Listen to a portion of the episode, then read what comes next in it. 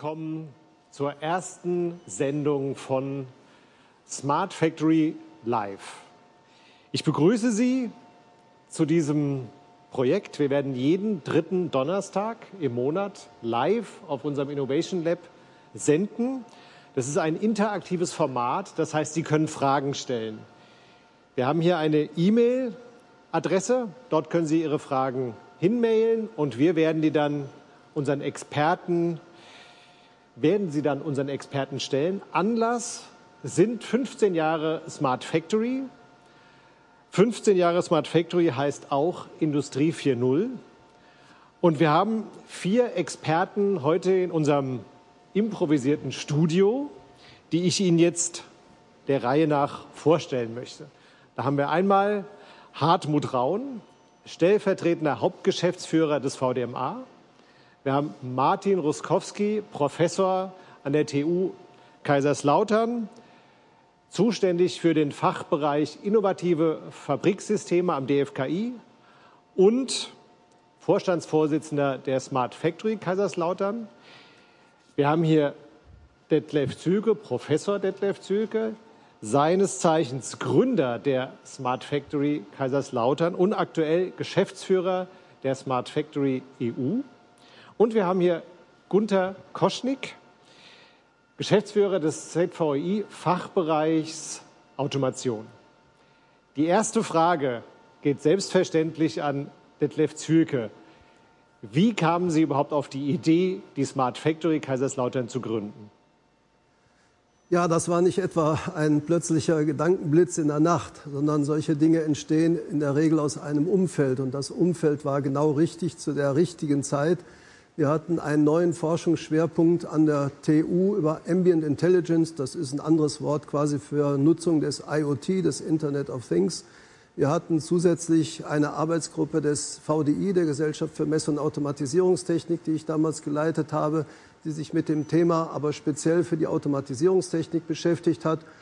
Und es gab natürlich Berichte in Film und Fernsehen über die ersten Smart Homes. Es gab eine Messe zu der Zeit und so war der Sprung eigentlich nicht so groß, gar nicht so groß zu sagen, äh, wenn es Smart Homes gibt und äh, Internet of Things, dann müssen wir das auch in der Fabrik ausprobieren. Und das habe ich dann gemacht. Es war klar, dass wir dazu die Industrie brauchen, ansonsten wird man das nicht hinkriegen. Und deswegen haben wir damals den Verein Technologieinitiative Smart Factory KL gegründet. Genau. Professor Roskowski, Sie haben die Smart Factory als Vorstandsvorsitzenden 2019 übernommen. Wie war das für Sie? Das war eine große Ehre natürlich.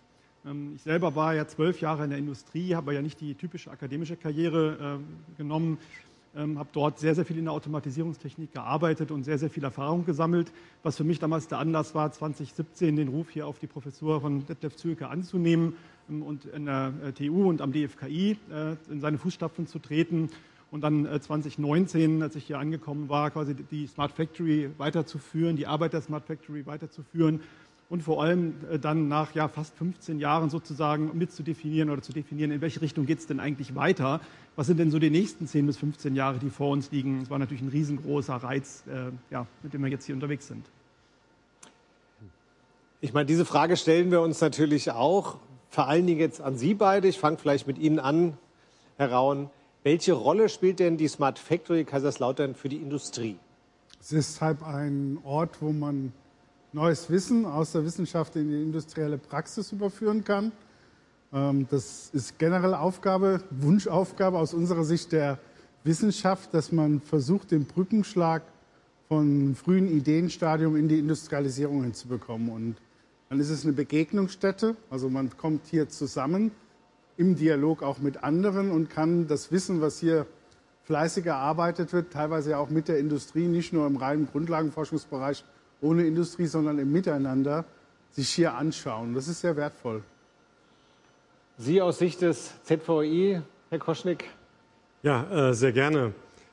Ich kann das auch nur bestätigen. Also was wir hier haben mit der Smart Factory, und ich sage das wirklich als wir, wir die Industrie, das ist ein Inkubator hier werden Sachen transportiert, die in der Forschung vorgedacht werden, umgesetzt in tolle Produkte, die auch hinter mir stehen, äh, in industrielle Produkte. Wir sind hier nicht irgendwie auf Fischertechnik-Ebene oder so, sondern das sind industrielle Produkte. Und ähm, die Wirkung der Smart Factory mittlerweile auf der Hannover Messe ist einfach sehr wichtig, weil sie macht hier im Zentrum von Industrie 4.0 der, der, Hannover Messe stellt sie eben hier dar, ähm, wie Industrie 4.0 anfassbar ist, greifbar ist, welchen Mehrwert ich davon habe. Also von daher ein, ein toller Verein und herzlichen Glückwunsch dann auch zum Jubiläum von meiner Seite. Das freut uns doch immer, wenn wir diese positiven Feedbacks bekommen. Ein positives Feedback haben wir auch von unserer Ministerpräsidentin Malu Dreyer bekommen, die uns ein Grußwort geschickt hat. Und das werden wir uns jetzt kurz angucken. Sehr geehrter lieber Herr Professor Ruskowski, liebe Mitglieder und liebe Partner der Smart Factory, liebe Mitarbeiter und Mitarbeiterinnen. 15 Jahre Smart Factory Kaiserslautern. Das ist echt ein tolles Jubiläum und ich gratuliere Ihnen allen ganz, ganz herzlich dafür. Als Ministerpräsidentin bin ich sehr stolz auf die Smart Factory in Kaiserslautern. Sie war immer auch Botschafter dafür, dass in Kaiserslautern wirklich hohe Technologie vorherrscht. Sie ist ein wunderbares Beispiel dafür, wie Wissenschaft und Praxis zusammenarbeitet. Und dass sich Smart Factory immer hat weiterentwickeln können, hat damit zu tun, dass der Praxis- und Wissenstransfer sehr gut funktioniert in Kaiserslautern. Mit dem neuen Begriff Production Level 4 steht die Smart Factory nun für agiles, für zukunftsorientiertes Arbeiten. Es ist ein Projekt, was sich weiterentwickelt, auch europäisch. Und darüber bin ich froh. Ich glaube, es bleibt so, dass es die Zukunft ist, dass wir dafür sorgen, dass der Mensch im Mittelpunkt steht, aber Technologie sich mit Wissenschaft und Praxis regelmäßig und kontinuierlich weiterentwickelt. Es war immer unser gemeinsames Verständnis, dass wir keine menschenleere Fabrik wollen, sondern eine Fabrik wollen, eine Produktion wollen, die für die Menschen da ist und wo wir, wo wir die Intelligenz der Menschen brauchen, die Kreativität, um tatsächlich die Factory auch weiterentwickeln zu können. Das alles leisten Sie in Kaiserslautern und dafür wünsche ich Ihnen auch in Zukunft alles Gute. Ich bedanke mich bei diesem Jubiläum für Ihr großartiges Engagement. Ich wünsche Ihnen weiterhin sehr viel Erfindergeist und ganz viel produktives Miteinander. Also ich glaube, so ein äh, Grußwort kann man sich nur wünschen, so ein Geburtstag. Und ich glaube, da kann man einfach mal einen kleinen Applaus haben. Es ist nicht das einzige Grußwort, was uns erreicht hat, sondern auch das Wirtschaftsministerium hat ein Grußwort geschickt. Ich hoffe, wir sind lautstärketechnisch so, dass wir es gut verstehen. Und ich sage dann Film ab. Herzlichen Glückwunsch zu 15 Jahren Smart Factory. Das ist wirklich ein Grund zum Feiern und sich zu freuen. Die Smart Factory steht für den Innovationsstandort Rheinland-Pfalz. Sie ist ein Beweis dafür, dass wir ein hochmoderner Standort sind, der weltweit ausstrahlt. Der Begriff Industrie 4.0 stammt aus Rheinland-Pfalz von der Smart Factory und bei vielen Kontakten im In- und Ausland konnte ich mit Stolz darüber berichten, was 4.0 bei uns bedeutet. Ich wünsche dem Netzwerk um die Smart Factory, dass es sich weiterhin so gut entwickelt, dass die Strahlkraft genauso stark bleibt, wie sie heute ist und äh, dass die Freude am Vorantreiben neuer Technologien und Innovationen bei uns sich weiterhin so gut entwickeln möge. Allen Verantwortlichen in der Vergangenheit ein herzliches Dankeschön und allen, die die Smart Factory in die Zukunft tragen, viel Erfolg. Wir sind stolz auf Sie.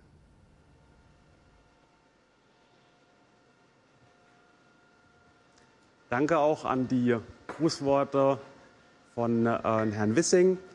Anknüpfend an äh, das Thema Industrie 4.0, Herr Professor Zülke, wenn Sie einem Ingenieursstudenten im zweiten Semester erklären müssten, was Industrie 4.0 denn ist. Wie würden Sie das kurz und knapp machen? Ja, zunächst mal ist Industrie 4.0 ja ein mir zufällig entstandenes Schlagwort. Und dieses Schlagwort bezeichnet die vierte industrielle, industrielle Revolution, die wir offenbar jetzt gerade angehen. Äh, und innerhalb dieser, dieser Vision oder diese Vision beinhaltet, dass die Industrie der Zukunft komplett digitalisiert und miteinander vernetzt sein wird auf der Basis von entsprechenden Standards, sodass wir die Möglichkeit haben, alle Maschinen, Bauteile etc. anzusprechen, miteinander zu vernetzen. Das heißt, wir kommen zu komplett digitalisierten Wertschöpfungs- und Lieferketten. Und das ist der große Wandel, den wir in den nächsten vielleicht 30 Jahren erleben werden. Denn äh, die industriellen Revolutionen, die sind immer mindestens mal über 30, 40 Jahre entstanden. Und das sehe ich auch in diesem Fall so. Ich mache jetzt mal eine Zwischenfrage. Herr Professor Roskowski, wie würden Sie es erklären? Würden Sie sich dem einfach äh, anschließen oder haben Sie noch andere Worte? Ich schließe mich dem an ähm, und ergänze noch eine Sicht, nämlich die Nutzungssicht auf das ganze Thema Industrie 4.0. Worum geht es dabei? Ähm, diese, diese, technologischen Möglichkeiten der Vernetzung der Smart Factory, die können wir von der Benutzerseite halt aussehen als eine wesentlich agilere Fabrik. Eine Fabrik, die sich an den Menschen anpasst und wir Menschen sind anpassungsfähig. Wir können schnell auf neue Situationen reagieren und gerade die aktuellen Zeiten zeigen ja, dass es sehr nötig ist, dass Produktionen umgestellt werden müssen, neue Produkte gefertigt werden müssen. Äh, und Industrie 4.0 steht halt auch dafür, dies tun zu können in einer automatisierten Produktion. Dass wir also ähm, nicht vernetzte Anlagen haben oder stark vernetzte Anlagen haben, die wie in der Vergangenheit sehr aufwendig nur umrüstbar sind und von Experten umrüstbar sind, sondern die quasi ja, miteinander kommunizieren in einer ähnlichen Art und Weise, wie wir Menschen das tun sodass man eine Produktion, eine Reihenfolge, eine Maschine schnell austauschen oder die Reihenfolgen ändern kann. Und diese Agilität, das ist das Entscheidende. Äh, wir nennen das auch autonome Produktion, aber nicht im Sinne von autonom menschenleer, sondern autonom im Sinne von unabhängige Produktionseinheiten, die miteinander arbeiten können, so wie wir Menschen ja auch autonome Einheiten sind. Wie sehen Sie das? Können Sie mit diesen Aussagen was anfangen? Ist das eine Vorlage für Sie? Wie denken Sie darüber? Ja, also Industrie 4.0 hat mehrere Aspekte. Also ich bin einfach sehr, sehr froh, dass ich in meiner Verbandskarriere mit diesem Thema anfangen durfte. Und äh, ich habe Nachrichtentechnik studiert und für mich ist Industrie 4.0 eine Trägerwelle. Und wir modulieren das drauf, was wir für wichtig halten, um die Fabriken, die wir hier haben, die Produktionsstätten, die wir hier haben, die Produkte, die wir verkaufen, die wir exportieren, hier zukunftsfähig zu machen, wettbewerbsfähig auch zukünftig dran, äh, transportieren zu können. Und dazu brauchen wir Automation, dazu brauchen wir Digitalisierung. Und wie gesagt, Industrie 4.0 ist da für mich die ideale Trägerwelle, das in die Welt zu tragen. Und das funktioniert seit fünf Jahren. Und ich würde nicht sagen, dass der Begriff abgegriffen ist. Der VDMA hat bestimmt auch eine Definition, eine Aussage, eine Beschreibung von Industrie 4.0. Herr. Wir stellen die Produktion in unserer Perspektive ins Zentrum. Die intelligent vernetzte Produktion ist für uns synonym zu Industrie 4.0. Dahinter verbirgt sich für uns schon ähm, die Vorstellung, dass wir letzten Endes jedes, jede Entity, jeden Baustein in unserer Welt der Produktion ansprechen können. Wir miteinander sozusagen reden können. Äh, früher haben wir Kraft- und Drehmoment übertragen, dann haben wir die mechatronische Komponente gehabt. Da konnte man auch irgendwie mal besser ansteuern, auch mal Daten rausziehen. Jetzt können wir das alles ins Internet bringen, verbinden. Jede Komponente, jede Entity, die Pneumatikzylinder, Werkzeugmaschine, Fabrikstraße, Unternehmen ist vernetzbar, adressierbar. Da kommen wir sicherlich auch noch drauf. Und wir sind vielleicht dann auch bald in der Lage, das in Echtzeit zu tun. Also Dinge dann wie in einem Schwarm einzusteuern und dann fliegt er nach links oder nach rechts. Sprich, wir können die Produktion effizient und smart steuern. Wenn es uns gelingt, Herr Professor Zülke hat es gesagt, die Standards zu entwickeln, die zu dieser Ansprache notwendig ist, wenn wir die Kommunikationstechnologie, die Nachrichtentechnik haben, die das in Echtzeit, in unserer Echtzeit, also wenigste Millisekunden realisieren, und äh, das bietet unheimlich viele Chancen. Direkt hier auch anknüpfend habe ich auch eine Zuschauerfrage. Wie weit sind wir denn gerade so in Richtung äh, von den Verbänden geschaut, weit der Umsetzung von Industrie 4.0? Was haben wir denn schon erreicht? Genau. Ich, ich würde sagen, ja, mal, Entschuldigung. Ich würde sagen, wir sind im Prozess. Wir sind definitiv im Prozess. Viele Unternehmen eben durch die Botschaften, die wir seit Jahren auch dort in die Welt geben, sind dabei, ihre Fabriken zu digitalisieren, mit mehr äh, Sensorik auszustatten, sich das anzuschauen. Wir lernen und sehen auch durch gesetzliche Anforderungen, dass wir eine viel größere Transparenz über die Wertschöpfungsketten benötigen. Also welche Produkte kommen woher, wie setze ich die ein? Das hilft natürlich ungemein, das nicht über Karteikarten zu machen, sondern das digitalisiert zu machen und allen, die daran irgendwie äh, beteiligt sind an dem Prozess, allen handelnden Personen, diese Informationen zur Verfügung äh, zu stellen. Und ich glaube, viele Unternehmen zeigen schon heute, dass sie auch Chancen darin sehen, dass wir diese Daten, die wir jetzt erfassen, um die Fabrik zu visualisieren, dass diese Daten, dass man damit auch zusätzliche Sachen machen kann, also neue Geschäftsmodelle entwickeln kann, über Remote Services, über Optimierungen. Ähm, und das geht nur, wenn diese Daten irgendwo zur Verfügung gestellt werden. Und wie gesagt, wir sind im Prozess, wir sind am Anfang. Wir brauchen diese Leuchttürme, so wie die Smart Factory einer ist, so wie das LNI unterstützt, Labs Network Industrie 4.0, ähm, das Thema in den Mittelstand zu bringen, die Mittelstand-Kompetenzzentren. Und wir brauchen natürlich die großen First Mover, ob die aus der Automobilindustrie kommen, aus der chemischen Industrie, die auch zeigen, wie weit wir schon heute dort mit der Technik sind und dass das funktioniert. Möchten Sie noch was hinzufügen, Herr Raun? Ja, gerne. Also ich glaube, wenn man fragt, wie weit man gekommen ist, ist es vielleicht noch netter zu fragen, ähm, wo steht man, äh, nämlich vorne in der Pool Position. Wir sind weltweit führend, wenn es darum geht, intelligente, vernetzte Produktion zu realisieren. Von Anfang an, die Idee wurde hier in der Wissenschaft seinerzeit geboren, die Idee des Cyber Physical Systems, heute Industrie 4.0 Komponente und wir waren sehr schnell in der Umsetzung, weil wir eben auch einen engen Dialog haben zwischen Wissenschaft und Industrie und weil wir einen extrem starken, sage ich mal, Maschinenbau haben, eine starke Automatisierungstechnik der Elektrotechnik und in der Lage sind, Wissen auch schnell zu adaptieren. Und äh, jetzt am aktuellen Rand, wenn wir uns überlegen, äh, was findet jetzt gerade statt, auch auf der Verbandsseite, das hatten Sie hinterfragt, dann bemühen wir uns, sage ich mal, jetzt die Weltsprache der Produktion zu entwickeln. Äh, wir definieren also äh, die Maschinen in ihren Funktionen, der Roboter kann dies und das greifen, Winkel, dies und so bewegen. Das muss aber alles, sage ich mal, klar sein, damit wir kein babylonisches Sprachgewirr haben, äh, sondern die Maschinen müssen einander sprechen können. Und zu I 4.0 gehört es, dass wir die Grammatik haben und das Vokabular. Grammatik hat gerade die Automatisierung und auch unser Schwesterverband ZVI eine sehr gute Arbeit mit der RAMI gemacht, der Referenzrahmenarchitektur Industrie 4.0. Das ist unser Gerüst, unser Duden, was die Grammatik ist, und die einzelnen Entities müssen es jetzt befüllen. Das heißt, wir stecken sehr, sehr viel Fleißarbeit rein, mit den Unternehmen über die Funktionalität der Produkte zu sprechen und es festzulegen, was dann im Duden als Vokabular steht. Und dann können wir demnächst die Weltsprache der Produktion sprechen.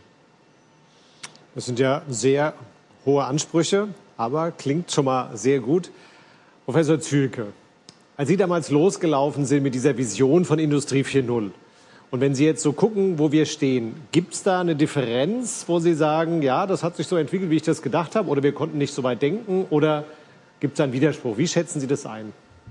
Also zunächst einmal hat man natürlich äh, zu der Zeit gar nicht an die, an, das, an die vierte industrielle Revolution in dem Sinne gedacht, sondern man hat begonnen mit einigen Firmen, mit Ideen, mit vielen Technologieuntersuchungen. Die ersten Projekte waren Nutzung von Smartphones in der Fabrik oder aber äh, beispielsweise äh, Lokalisierungstechnologien auf Drahtlosbasis. Wir haben Drahtlossysteme, die damals existierten, wie Wi-Fi, Bluetooth, Zigbee miteinander verglichen, auf ihre Eignung untersucht.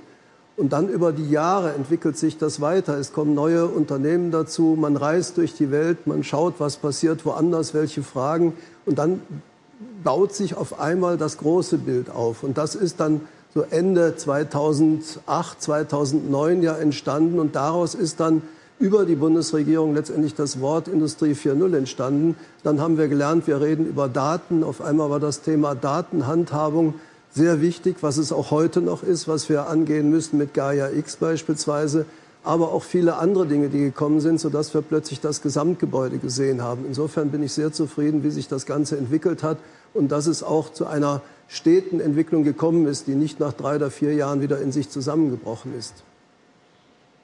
Mhm. Genau, aufgreifend, äh, aufgreifend das äh, Bild hat sich entwickelt von Industrie 4.0. Auch die Frage an Sie, Herr Professor Roskowski. Ist das Bild jetzt das, was Sie sich in der Industrie 4.0 vorstellen oder fehlt dort noch etwas? Nein, Industrie 4.0 ist wirklich ein Prozess und Detlef Zürke hat es gesagt, äh, so eine Revolution, die hat 30, 40 Jahre, äh, die sie braucht. Wir sind eigentlich noch in vielen Bereichen im Ausläufer der dritten Revolution. Also zum Beispiel das Thema Industrieroboter, was oft noch eingeführt wird, ist eigentlich ein klassisches mechatronisches Thema der dritten Revolution. Ähm, die vierte Revolution, die ist, ist, deswegen sehr dynamisch, weil die Technologie sich auch kontinuierlich ändert. Wir haben ja gerade ja schon gehört, die, äh, es fing mit der, der Technologie von 2004, 2005 an, die da verfügbar war. Das hat mit dem, was wir heute haben an, an äh, modernen Smartboards und Vernetzung, natürlich relativ wenig zu tun gehabt. Und das ließ sich also gar nicht voraussehen. Und wir können heute nicht voraussehen, welche Technologien wir in 10, 15 Jahren haben. Das heißt, dieser gesamte Prozess, diese digitalen Technologien, die halt aus dem Konsumermarkt vor allem aus der täglichen Nutzung äh, entstehen, in die Industrie einzuführen, das wird dieser kontinuierliche Prozess sein. Wir sind mittendrin, äh, Koschnik hat es auch schon gesagt, ja, wir stehen auch am Anfang in vielen Bereichen. Äh, gerade Industrie ist ja nun durch die hohen Investitionssummen äh, der äh, Produktionsmittel nicht so dynamisch wie der Konsumermarkt, wo ich alle zwei Jahre mir ein neues Smartphone kaufe, sondern da haben wir ja doch eher schon 15, 15 Jahre Zyklen, äh, müssen teilweise auch nachrüsten. Ähm, und die Endvision dieser agilen Produktion, wo die Maschinen miteinander reden, wie mit uns Menschen, die bedeutet auch ganz andere Strukturen und ganz andere Steuerungsstrukturen. Und die lassen sich nicht ganz schnell einführen. Deswegen halt der Blick nach vorne, das wird auch eine ganze Weile dauern wird uns noch ordentlich beschäftigen in der Forschung. Wir müssen immer dynamisch bleiben, immer adaptieren, was passiert gerade in der Welt. Und diese Vision, diese Endvision von Industrie 4.0, für die wir als Ziel eigentlich gesagt haben, Production Level 4, das ist eigentlich die Ebene, zu der wir mal kommen wollen, ähm, um die zu realisieren. Mhm.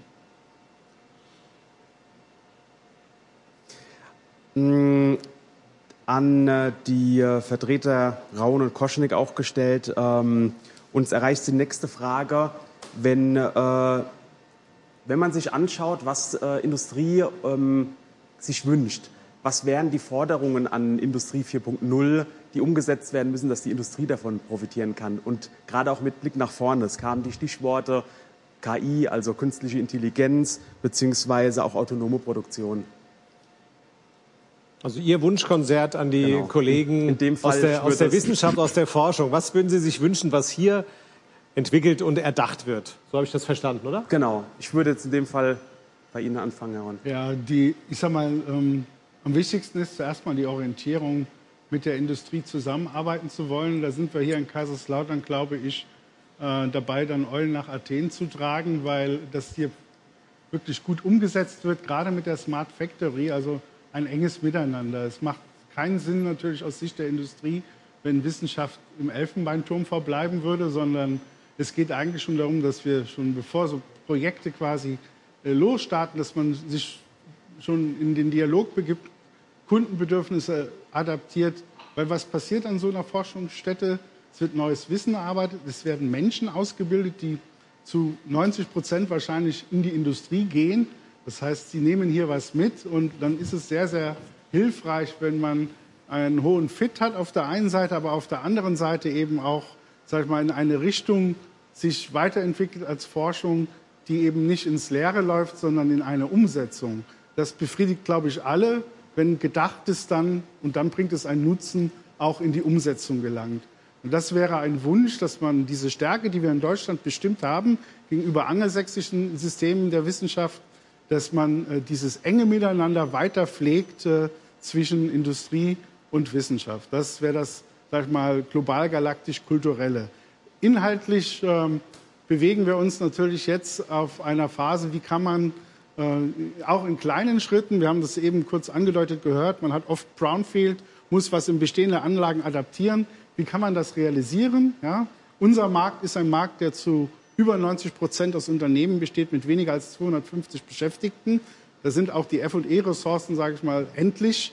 Und äh, es geht auch darum, nicht nur die Großen, die Großserie auch haben, große Hersteller mitzunehmen. Die können das eher auch leichter realisieren, weil die standardisierte Prozesse haben und mit ihrem Invest, das einem Umsatz, der groß ist, gegenüberstehen, das auch rechnen können.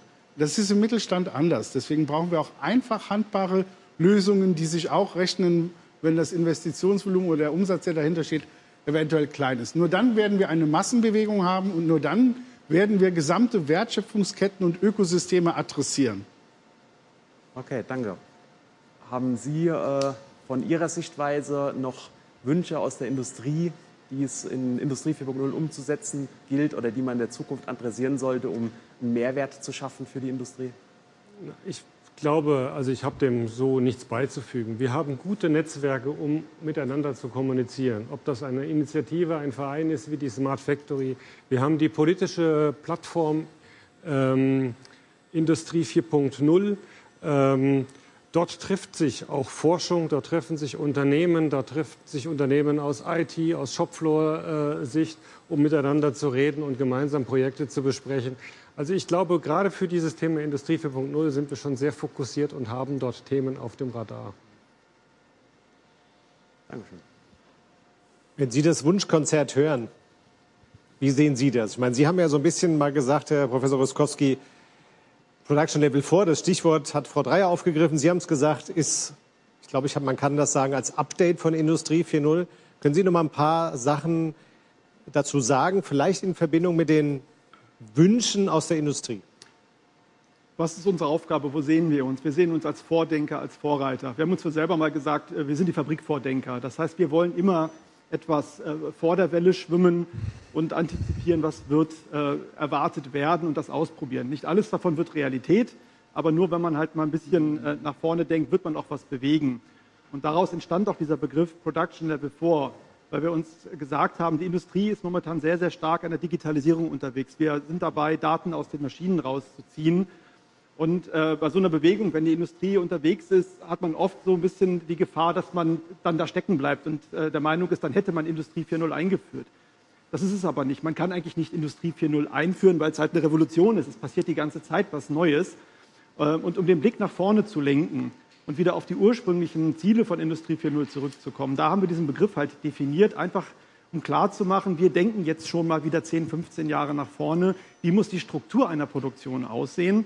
Und wir nehmen halt den, äh, die Anregungen unserer Mitglieder und von Firmen und Verbänden auf und versuchen dann Demonstratoren zu bauen, die den Spagat machen zwischen nicht zu komplex zu sein, dass man auch die Dinge zeigen kann, aber so realitätsnah, dass das, was wir dort ausprobieren, auch später in der Realität umsetzen kann. Und genau das versuchen wir ähm, hier zu bauen. Das war schon mit dem ersten Demonstrator, den wir hier äh, aufgebaut haben, den Detlef Zülke damals äh, vor inzwischen sechs, sieben Jahren äh, initiiert hat.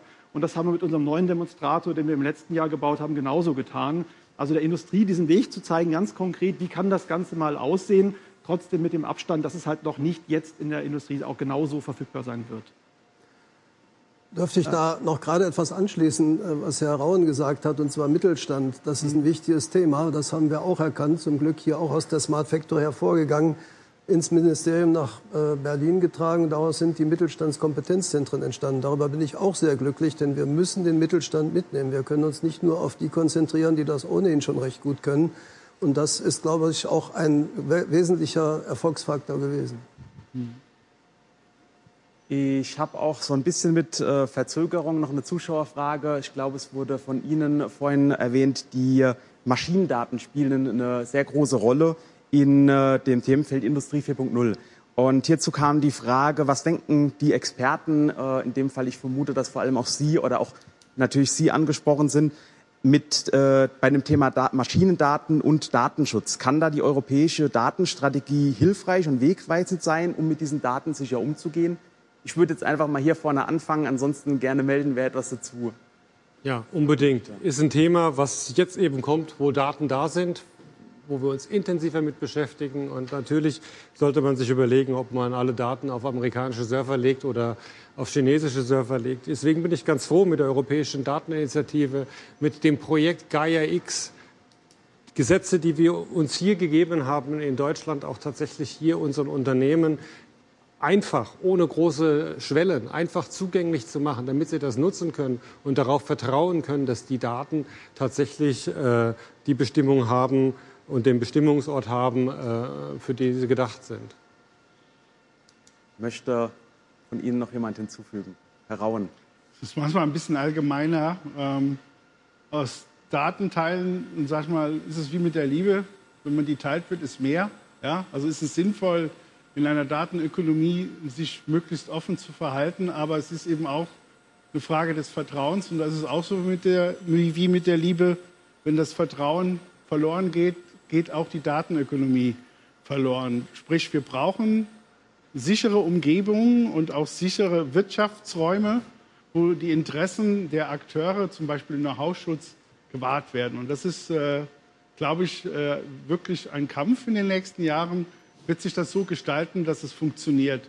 Weil wenn die Hürde zu hoch ist, bei Unternehmen ihre Daten entlang der Wertschöpfungskette zu teilen, dann werden wir entscheidende Potenziale des Effizienzfortschritts nicht heben können. Weil wir haben gelernt, das lernt jeder von uns in seinen Wertschöpfungsketten, dass Zulieferer und Kunden wichtige Beiträge leisten können. Diese werden zunehmend datenbasiert eben auch verfügbar sein, deren Wissen, deren Know-how. Und wenn man da kein vertrauenswürdiges Miteinander, keine Umgebung hat, wo man glaubt, dass man dort gemeinsam an den Dingen arbeiten kann, werden wir unser Ziel nicht erreichen. Von daher hat das extrem viele Komponenten ähm, des innovativen Miteinanders, zum Beispiel in solchen Umgebungen Vertrauen zueinander zu fassen, Wertschöpfungspartner kennenzulernen. Es ist an die Politik zu adressieren, die den Rechtsrahmen in Deutschland, Europa, China, USA, in der Welt realisieren muss, sonst wird das nicht funktionieren. Und dann, glaube ich, gibt es eine Menge an potenziellen Geschäftsmodellen, die man auf dieser neuen digital basierten Ökonomie auch entwickeln kann. Predictive Maintenance ist da ein bekanntes Beispiel, aber es hängt sehr viel an dieser Frage.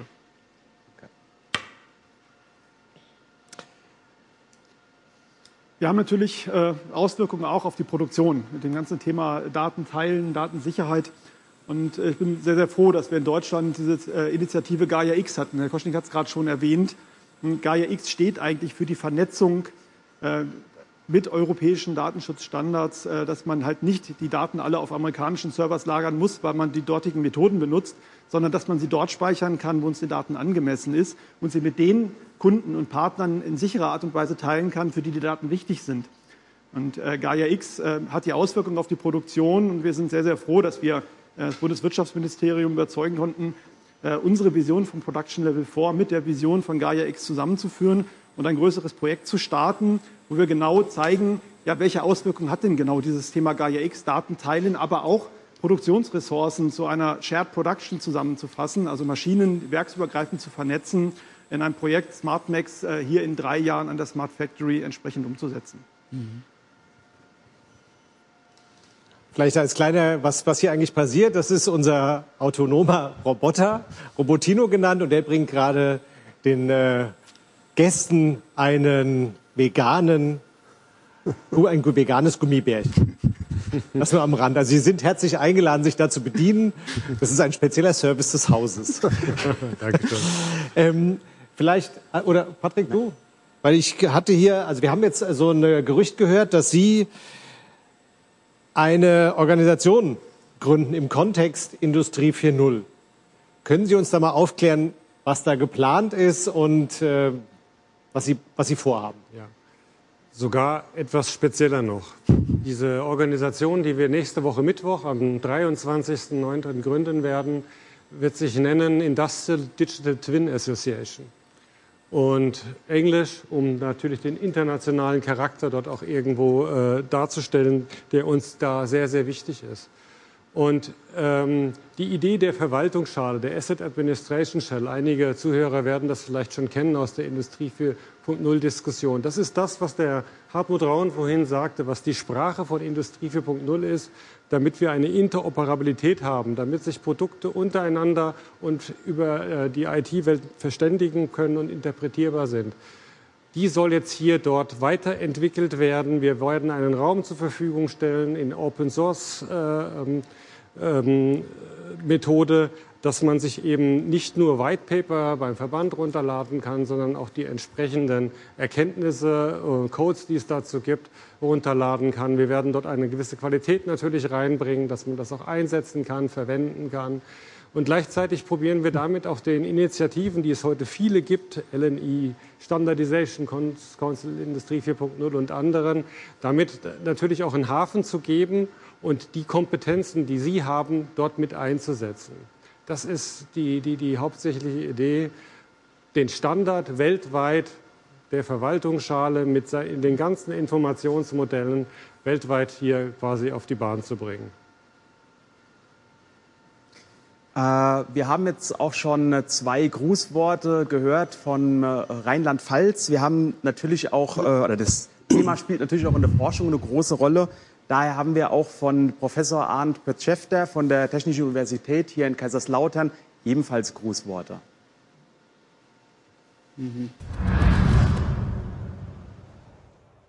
Sehr geehrte Damen und Herren, ich freue mich sehr, auf diesem Wege der Smart Factory Kaiserslautern zum 15. Geburtstag gratulieren zu können.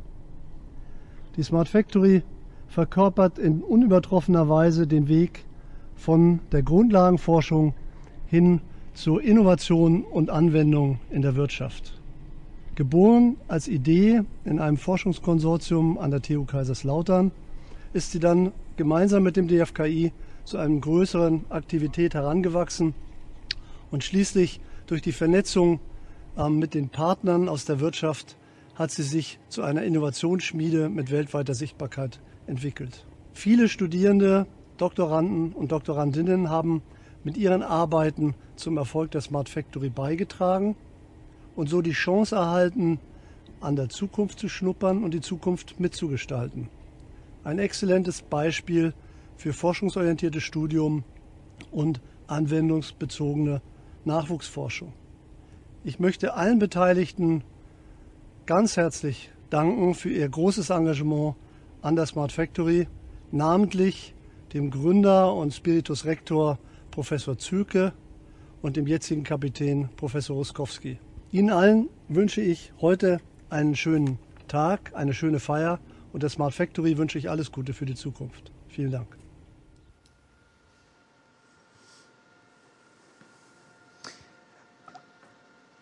Herr Professor Ruskowski, ähm, jetzt wurde in äh, der Weiterentwicklung von Industrie 4.0 ein äh, neuer Demonstrator im Rahmen Production Level 4 aufgebaut, äh, zu dem wir gleich auch noch einen Film sehen. Was waren aber bei dem Bau hier die größten Herausforderungen? Es ist immer im Bereich der Wissenschaft und selbst in der Transferforschung eine große Herausforderung, Demonstratoren und Hardware zu bauen. Die Wissenschaft ist eigentlich ja, sie schafft Wissen, das heißt, sie ist darauf ausgelegt, äh, theoretisches Wissen zu produzieren. Nur gerade im Kontext der Produktion geht das halt nicht, indem man das nicht auch mal anfassbar macht. Und so einen Demonstrator mit den Partnern auf die Beine zu stellen, das Ganze auch in relativ kurzer Zeit. Wir hatten nur neun Monate zur Verfügung, weil unser Zieltermin die Hannover Messe war, war natürlich das Konzept entsprechend aufzubauen ähm, und die Umsetzung äh, hinzubekommen. Und wir haben halt hier ein extrem gut motiviertes Team mit äh, Top-Leuten, äh, die halt nicht nur theoretisch, sondern auch praktisch begabt sind und die gemeinsam mit unseren Industriepartnern halt diesen Demonstrator konzipiert und dann auch realisiert haben. Äh, wir haben viel Zeit investiert, ähm, dass er dann für die Hannover Messe auch rechtzeitig fertig wurde und wir ihn heute hier entsprechend auch zeigen können. Vielen Dank. Dann schlage ich vor, schauen wir uns doch einmal den Film zum Demonstrator an. Production Level 4 ist ein Update von Industrie 4.0. Production Level 4 meint Produktionsrobustheit, Flexibilität, den Menschen als Entscheider, Transparenz, Selbstlernfähigkeit und Autonomie. Bei uns an der Smart Factory Kaiserslautern verbinden sich Theorie und Praxis. Wir forschen, setzen unsere Ideen technisch um und zeigen damit, dass unsere Vision auch funktioniert. Basierend auf den Arbeiten der letzten Jahre haben wir unseren neuen Demonstrator gebaut, den wir in den nächsten Jahren Stück für Stück in Richtung von Production Level 4 weiterentwickeln werden. Mit seinen Modulen verfügt der Demonstrator über unterschiedliche Produktionsfähigkeiten. Vier neu entwickelte Kernelemente sind in der Anlage enthalten. Ein Modultausch mit automatisierter Freigabe, selbstlernende KI-Methoden, die auf tiefen neuronalen Netzen basieren, eine Gaia-X-Anbindung sowie eine moderne und skalierbare Systemarchitektur. Das herzustellende Produkt ist bewusst einfach gehalten. Ein Kunde kann einen USB-Stick in Form eines Noppensteins individuell konfigurieren. Dazu stehen verschiedene Farben zur Verfügung.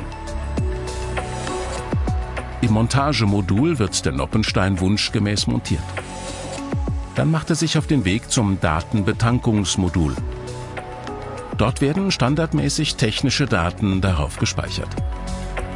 Am Ende werden Produkt und Bestellung mit KI-Methoden verglichen und der USB-Noppenstein dem Kunden übergeben. Es geht bei uns nicht um das Produkt selbst. Das Produkt ist nur ein Platzhalter. Unser USB-Noppenstein steht stellvertretend für Smartphones, Waschmaschinen oder komplette Autos. Es geht um die neue Art der Produktion und die herstellerübergreifende Architektur dahinter. Hinter der Bestelloption Qualitätskontrolldaten steht ein Produktionsfoto. Dazu wird ein spezielles Modul in der Anlage benötigt. Ein Werker bekommt auf seinem Tablet einen Hinweis. Er weiß nun, dass er dieses Modul in die Anlage einbauen muss. Auf seinem Tablet erscheint eine ausführliche Werkeassistenz, die ihn sicher Stück für Stück durch den bevorstehenden Prozess führt. Die speziellen Positionierungselemente an Modul und Anlage sorgen für den richtigen Sitz. Elektromagneten für garantierte Stabilität und Arbeitssicherheit. Immer wieder müssen Arbeitsschritte manuell bestätigt werden, bevor der Prozess fortgeführt werden kann. Das hilft, Unfälle und Fehler zu vermeiden. Der intelligente Steckverbinder wurde speziell für die Anforderungen der modularen und autonomen Produktion entwickelt. Er dient in dieser Form als Normierungsvorbild. Die manuellen Zustimmungen führen den Werker zu einem rechtssicheren Zustand der Anlage. Am Ende des Modultauschs steht eine zertifizierte und protokollierte Freigabe. Implementierte Sicherheitselemente schützen zusätzlich vor unbefugtem Zugriff. Mit dem neu in die Produktion implementierten Modul können die gewünschten Fotos hergestellt später auf dem bestellten USB-Noppenstein gespeichert werden. Der Kunde kann auch Optionen auswählen, die den Zugriff auf externe Lieferanten benötigen. Bei uns sind es orangefarbene Noppensteine, die aus den Niederlanden geliefert werden und automatisch über die im Aufbau befindliche europäische Gaia X-Plattform bestellt werden können. Gaia X löst in diesem Fall die Produktion in den Niederlanden aus. Die Noppensteine werden geliefert und in die Anlage integriert. Die Produktion ist so vor Ort möglich, der Kundenwunsch störungsfrei erfüllbar.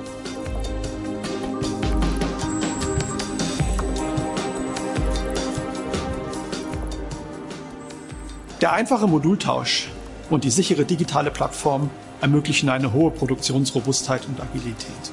Im Störungsfall kann einfach ein neues Modul in Betrieb genommen oder die Produktion sogar an einen anderen Standort verlagert werden.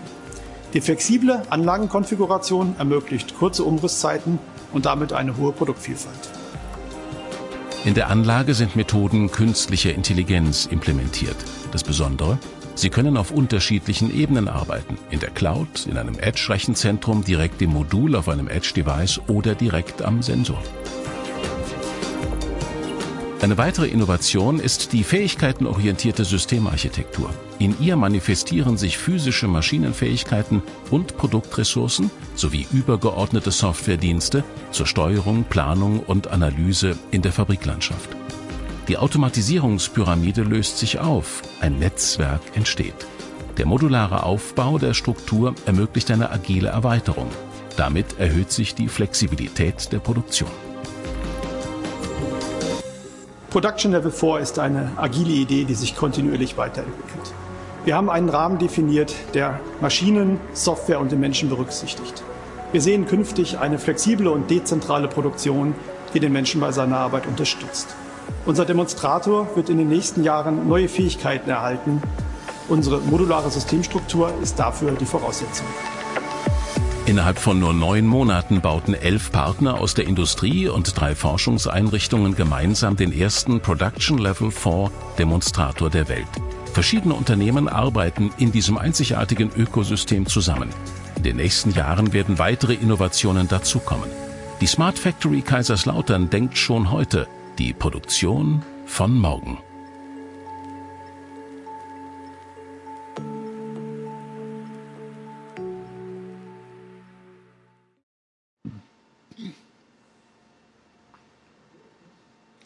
Wir stehen jetzt hier um unseren neuen Demonstrator herum. Die Hygieneregeln sehen vor, dass wir leider nicht so eine richtig flüssige Führung machen können.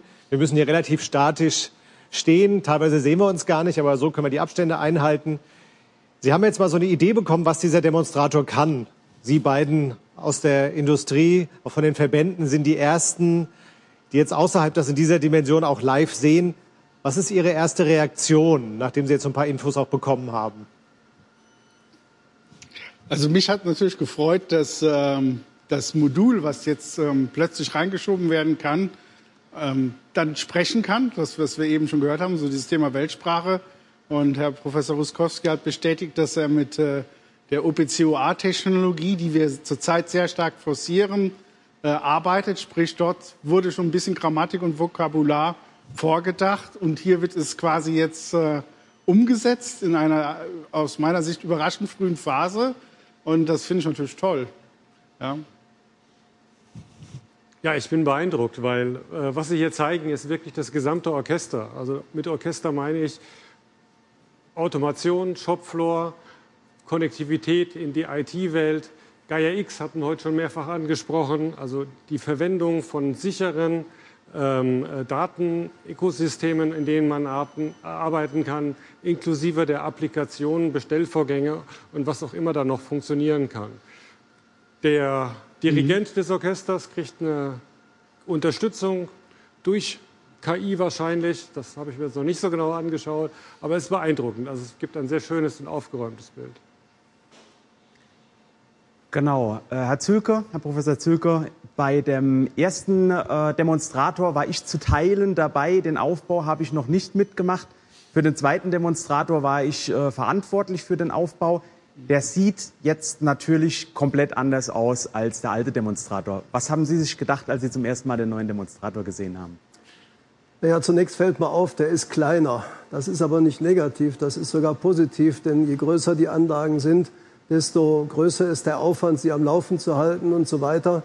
Und natürlich müssen wir sehen, dass diese Demonstratoren eine relativ kurze Lebenszeit haben. Wir reden hier über vier, fünf, sechs Jahre. Dann haben wir einen Status erreicht, wo wir neue Technologien integrieren müssen. Das lässt sich in solchen großen Systemen sehr schwer machen. Dafür ist das hier eine hervorragende Voraussetzung, zumal die vielen leeren Plätze, die wir sehen, ja noch dazu dienen, weitere Module dazuzubringen, sodass dieses eine ideale Erweiterungsmöglichkeit bietet. Und insbesondere das, was hier im Innenleben passiert, ist jetzt wirklich eine neue Stufe, auf die man äh, gekommen ist, um äh, zu zeigen, wie man diese Systeme wirklich plug-and-play-fähig machen kann und zusammensetzen kann. Und dafür ist es eine ganz hervorragende äh, Demonstrationsumgebung. Ich würde vielleicht gerne mal auf etwas äh, hinweisen oder vielleicht etwas mal ins Spiel bringen, was man vor allen Dingen nicht sieht. Künstliche Intelligenz ist mehrfach gefallen. Der Modultausch, den kann man immer physisch nachvollziehen, was das ist. Aber welche Rolle, Herr Professor Ruskowski, spielt denn die künstliche Intelligenz, die wir gerade gelernt haben, auf verschiedenen Ebenen ja implementiert ist? Auch das eine technische Neuheit in diesem Demonstrator und vielleicht auch für die Zukunft. Ja, künstliche Intelligenz ist ja ein, großes Schlagwort und man muss, darf nicht einen Fehler machen und künstliche Intelligenz immer mit maschinellem Lernen gleichsetzen und Massendaten auswerten. Das ist ein Aspekt. Äh, dieses maschinelle Lernen haben wir natürlich auch drin. Das ist im Bereich der Qualitätskontrolle, wo die sehr, sehr gut geeignet ist. Also wir machen hier aus Kamerabildern einfach eine Qualitätskontrolle und können bestätigen, das ist das richtige Produkt und es ist auch richtig gefertigt worden. Wir können also dort äh, sehr gute Analysen machen. Aber ein ganz, ganz wichtiger Aspekt äh, der KI sind die wissensbasierten Systeme, ist das Thema Benutzerführung durch einen Wissensdatenbaum über Entscheidungsbäume und die Inbetriebnahme des Moduls ist genauso ein System. Der Werker, die Werkerin äh, macht einen Arbeitsablauf und wird entsprechend dabei unterstützt. Das System kann äh, auch erkennen, in welcher Reihenfolge wird es gerade durchgeführt und dann entsprechend der, der jeweiligen Situation die richtigen Vorschläge machen. Also künstliche Intelligenz ist nicht immer dieses große Thema maschinelle Lernen, sondern es ist vor allem die kleinen Dinge, die eine Maschine ja intelligent erscheinen lassen. Ich sage immer, KI ist eigentlich aus Benutzersicht, wenn sich eine Maschine so verhält, wie es vielleicht von einem Menschen erwarten würde, per Definition eigentlich KI. Und unsere Vision, die wir bei diesen Modulen haben, ähm, ist, äh, ja, wir nennen das Production Bots. Äh, wie wir alle mit Chatbots inzwischen arbeiten, ist unsere Vorstellung, dass ich in so einem Modul jetzt nicht mehr eine SPS habe, die über Bits und Bytes angesprochen wird, was auch über OPCA übrigens möglich ist, wenn man das falsch benutzt, äh, dieses Protokoll oder diese Technologie, sondern man muss OPCA richtig einsetzen, indem man nämlich die Fertigkeiten des Moduls, die Fähigkeiten anbietet. Das heißt, die, die Komplexität der Mechanik und der Mechatronik wird gekapselt durch so einen Bot, der dann höherwertige Dienste anbieten kann. Und erst dadurch erreiche ich die Möglichkeit, dass ich solche Module austausche. Weil wenn ich einen Hersteller A durch einen Hersteller B austausche oder die miteinander kombiniere, dann brauche ich diese Weltsprache. Und diese Weltsprache kann nicht sein, dass ich weiß, äh, auf Bit äh, oder auf Byte 7, Bit 3 ist eine Funktionalität, sondern ich brauche Semantik.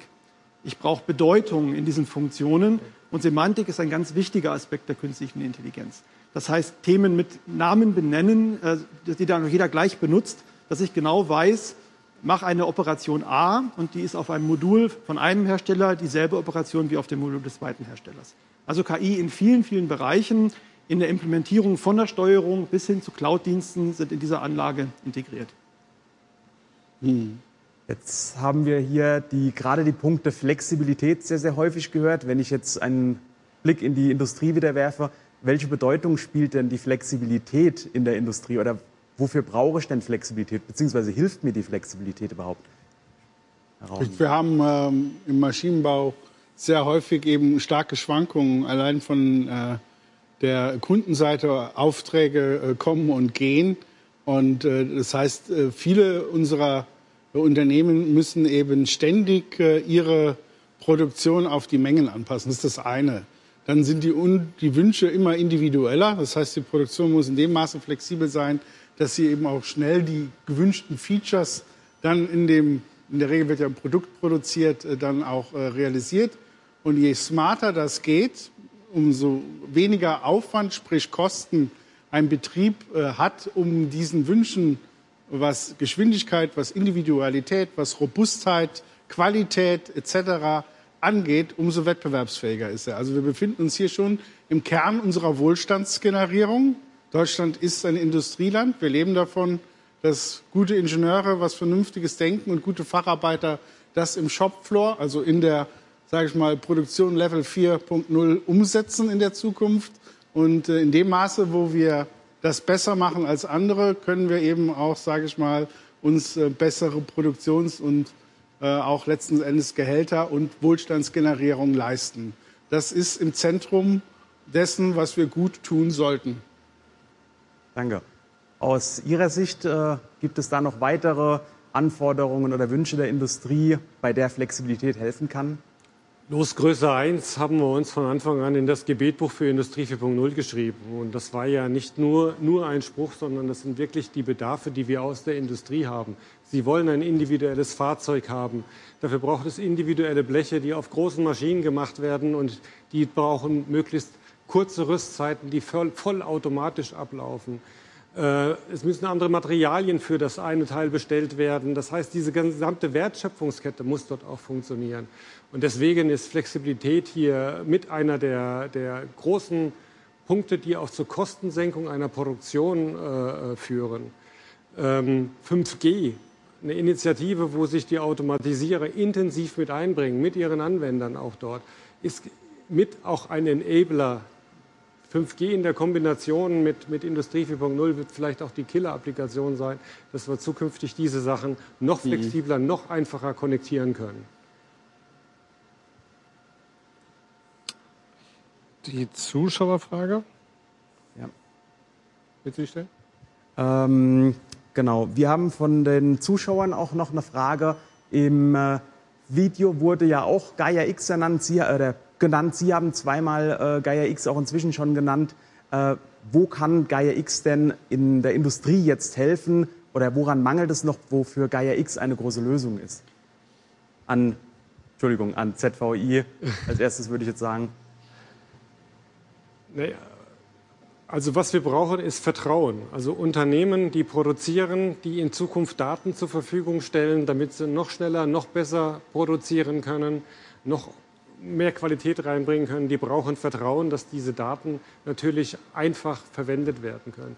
Bieten die Unternehmen noch zusätzliche ähm, Merkmale an, die sie ihren Kunden verkaufen können, also zusätzliche Nutzen, der generiert wird, dann muss der eben auch über diese Datenwelt transportiert werden. Und Gaia X muss auf der einen Seite die Sicherheit, die Datensicherheit bringen und Gaia X muss auf der anderen Seite eine Usability haben, dass aber auch jeder, der nicht aus dieser Welt kommt, versteht, wie er sich einfach mit seinen Daten dort andocken kann und damit auch arbeiten kann. Und aus Sichten vom VDMA? Ja, sag mal, die, ähm, die Datenökonomie hatten wir ja eben schon strapaziert. Ja. Ähm, wir, wir sind ja in der Lage, in der Industrie ähm, Daten in Massen zu generieren. Und da hängt dann eben oft auch Wissen dran, zumindest für die Akteure in der Produktion. Die, ich sage mal, die können Kausalität und Korrelation zusammenbringen, also Big Thinking und Big Data und daraus Big Business machen, wenn eben es keinen Missbrauch gibt äh, entlang dieser äh, Datennutzungswertschöpfungskette. Also, und das ist eben die Frage, ja, wenn, sag ich mal, Industrien äh, vor der Konsequenz stehen würden, in den nächsten Jahren in Abhängigkeiten zu geraten an äh, Anbieter, und es sind nur sehr wenige, die aus, sage ich mal, vielleicht dann teilweise kritischen Regionen kommen, dann sinkt das Vertrauen, kann ich da meine Daten teilen. Und eine digitale Souveränität, die Politik jetzt, sage ich mal, in Europa anstrebt, Gaia X ist jetzt, sage ich mal, ein Push aus Deutschland gewesen, da sind wir vorne dran gewesen, aber wir wollen mindestens eine europäische Community, die dahinter steht, hilft uns, digitale Souveränität zu erarbeiten. Und das ist wichtig. Ich will nochmal auf ein anderes Stichwort, was, glaube ich, wichtig war bei dem Bau dieses Demonstrators, ist Produktionsstabilität oder Produktionssicherheit, Produktionsresilienz. Können Sie vielleicht was so sagen, Professor Roskowski, welche Rolle das auch im Kontext Gaia X, aber auch in dem Modultausch spielt? Ja, die Positionsresilienz bedeutet ja, wenn ein Modul ausfällt, äh, dass ich es möglichst schnell ersetzen kann oder dass ich mir eine Produktionsressource mit reinholen kann, die ich vielleicht für eine Losgröße nicht vor Ort habe, aber der Zulieferer vor Ort oder in einem anderen europäischen Land oder vielleicht im Worst Case sogar beim Wettbewerber, die wäre eigentlich verfügbar. Und in einer modernen Welt, wo ich nicht nur Daten austausche, äh, ist eigentlich Zusammenarbeit sehr, sehr wichtig. Und unsere Vision der Shared Production geht äh, über die Daten hinaus bis hin wirklich zur Produktion, dass ich sage, diese Maschine, die ich möchte ich nutzen, aber in einer Art und Weise, dass die Produktionsdaten jetzt nicht in den IT-Systemen des Wettbewerbers landen. Und dann muss ich diese Maschine oder diese Produktionseinheit als autonome Einheit betrachten und mit der reden können über ein sicheres Netzwerk. Und dafür steht Gaia X für uns visionär in der Zukunft. Das heißt, ich kann meine Produktionsdaten auf vertrauenswürdige Weise in diese Produktionsressource reinspielen. Dort wird produziert und dann bekomme ich alles wieder zurück. Ja, und äh, sogar Sachen wie äh, NDAs, wie Geheimhaltungserklärungen sind gar nicht mehr nötig, weil die Plattform das äh, von der äh, technologisch bereitstellt. Mhm. Also das ist unsere Vision, die wir da sehen. Ähm, wenn wir das wirklich hinbekommen, dann können wir die Fähigkeiten, die Ressourcen, die wir in Europa haben, sehr effizient nutzen. Ich habe nicht eine Maschine stehen, die ich nur einmal im Jahr brauche, dann nutze ich halt die von, einem, äh, von jemand anders. Und ähm, ich glaube, das ist wirklich ein riesengroßes Potenzial. Mhm. Am Ende geht es immer darum, die nicht produktiven Zeiten zu reduzieren. Und ich habe oft gesagt, Industrie 4.0 steht vor allem dafür, die nicht produktiven Planungszeiten in der Produktion zu adressieren. Industrie 3, die, die Automatisierung, da ging es um die produktiven Zeiten. Automatisierung, Robotik. Industrie 4.0 adressiert ja den Datenaustausch zwischen diesen mhm. Anlagen, wo heute Gutes ja oft auf Papier noch Daten transportiert werden oder in Excel transportiert werden. Und das müssen wir ersetzen. Und äh, wenn wir das richtig zusammenführen, ne, dann sehen wir, dass Gaia X dort genau die Plattform bietet, das nicht nur innerhalb einer Fabrik zu machen, sondern tatsächlich übergreifend. Und das ist die große Vision, die am Ende dahinter steht. Vielleicht noch ein, die, die letzte Frage, vielleicht an Herrn Zülke. Sie haben ja jetzt Smart Factory EU direkt äh, in den Blick genommen, also Europa im Blick. Gaia X ist hier schon realisiert. Bevor es überhaupt existiert, haben wir das schon mal mitgedacht. Herr Zülke, sagen Sie ein paar Worte zu Ihrem Plan. Äh, ja, ganz einfach. Äh, ich komme viel durch die Welt, ich erlebe, was woanders passiert. Wir stehen unter dem Druck, der, haben die Konkurrenz aus der ganzen Welt. Wir sollten uns in Europa zumindest zusammentun, um äh, uns hier gemeinsam äh, voranzuarbeiten in diese Richtung. Es gibt sehr viele Zentren bereits in Europa, aber die Vernetzung ist noch nicht so sonderlich gut. Ein bisschen auf der politischen Ebene, aber nicht so auf der Umsetzungsebene. Und das wollen wir erreichen. Wir sind hier die Ersten gewesen in der Welt und auch in Europa und wir sind von daher vielleicht prädestiniert dafür, das auch entsprechend anzupassen. Das machen wir gerade. Wir haben die Smart Factory EU als Dachverband gegründet und der wird zukünftig quasi das Dach über die europäischen Aktivitäten spannen und damit hoffentlich auch zu einer Stärkung auf dem Weltmarkt führen. Das klingt so, als äh, ob Sie jetzt nicht demnächst in Ruhestand gehen wollen, sondern äh, weitermachen. Dann kommen wir, Lau, ich glaube, wir müssen zum Ende kommen. Genau, äh, die Zeit geht zum Ende. Äh, vielen Dank von meiner Seite für die Diskussion hier und vor allem für Ihren Besuch. Auch für die Grußworte. Äh, schade, dass nicht jeder hier sein kann. Corona macht es leider nicht unbedingt möglich. Auch äh, vielen Dank an die ganzen Zuschauer für das Zuschauen. Das Format, äh, es wurde am Anfang schon angekündigt, wird jeden, jeden Monat am dritten Donnerstag im Monat um 13 Uhr stattfinden. Das heißt, zum nächsten Mal 15. Oktober, 13 Uhr auf dem YouTube-Kanal. Schreiben Sie uns gerne, ansonsten sehen wir uns am 15. Oktober.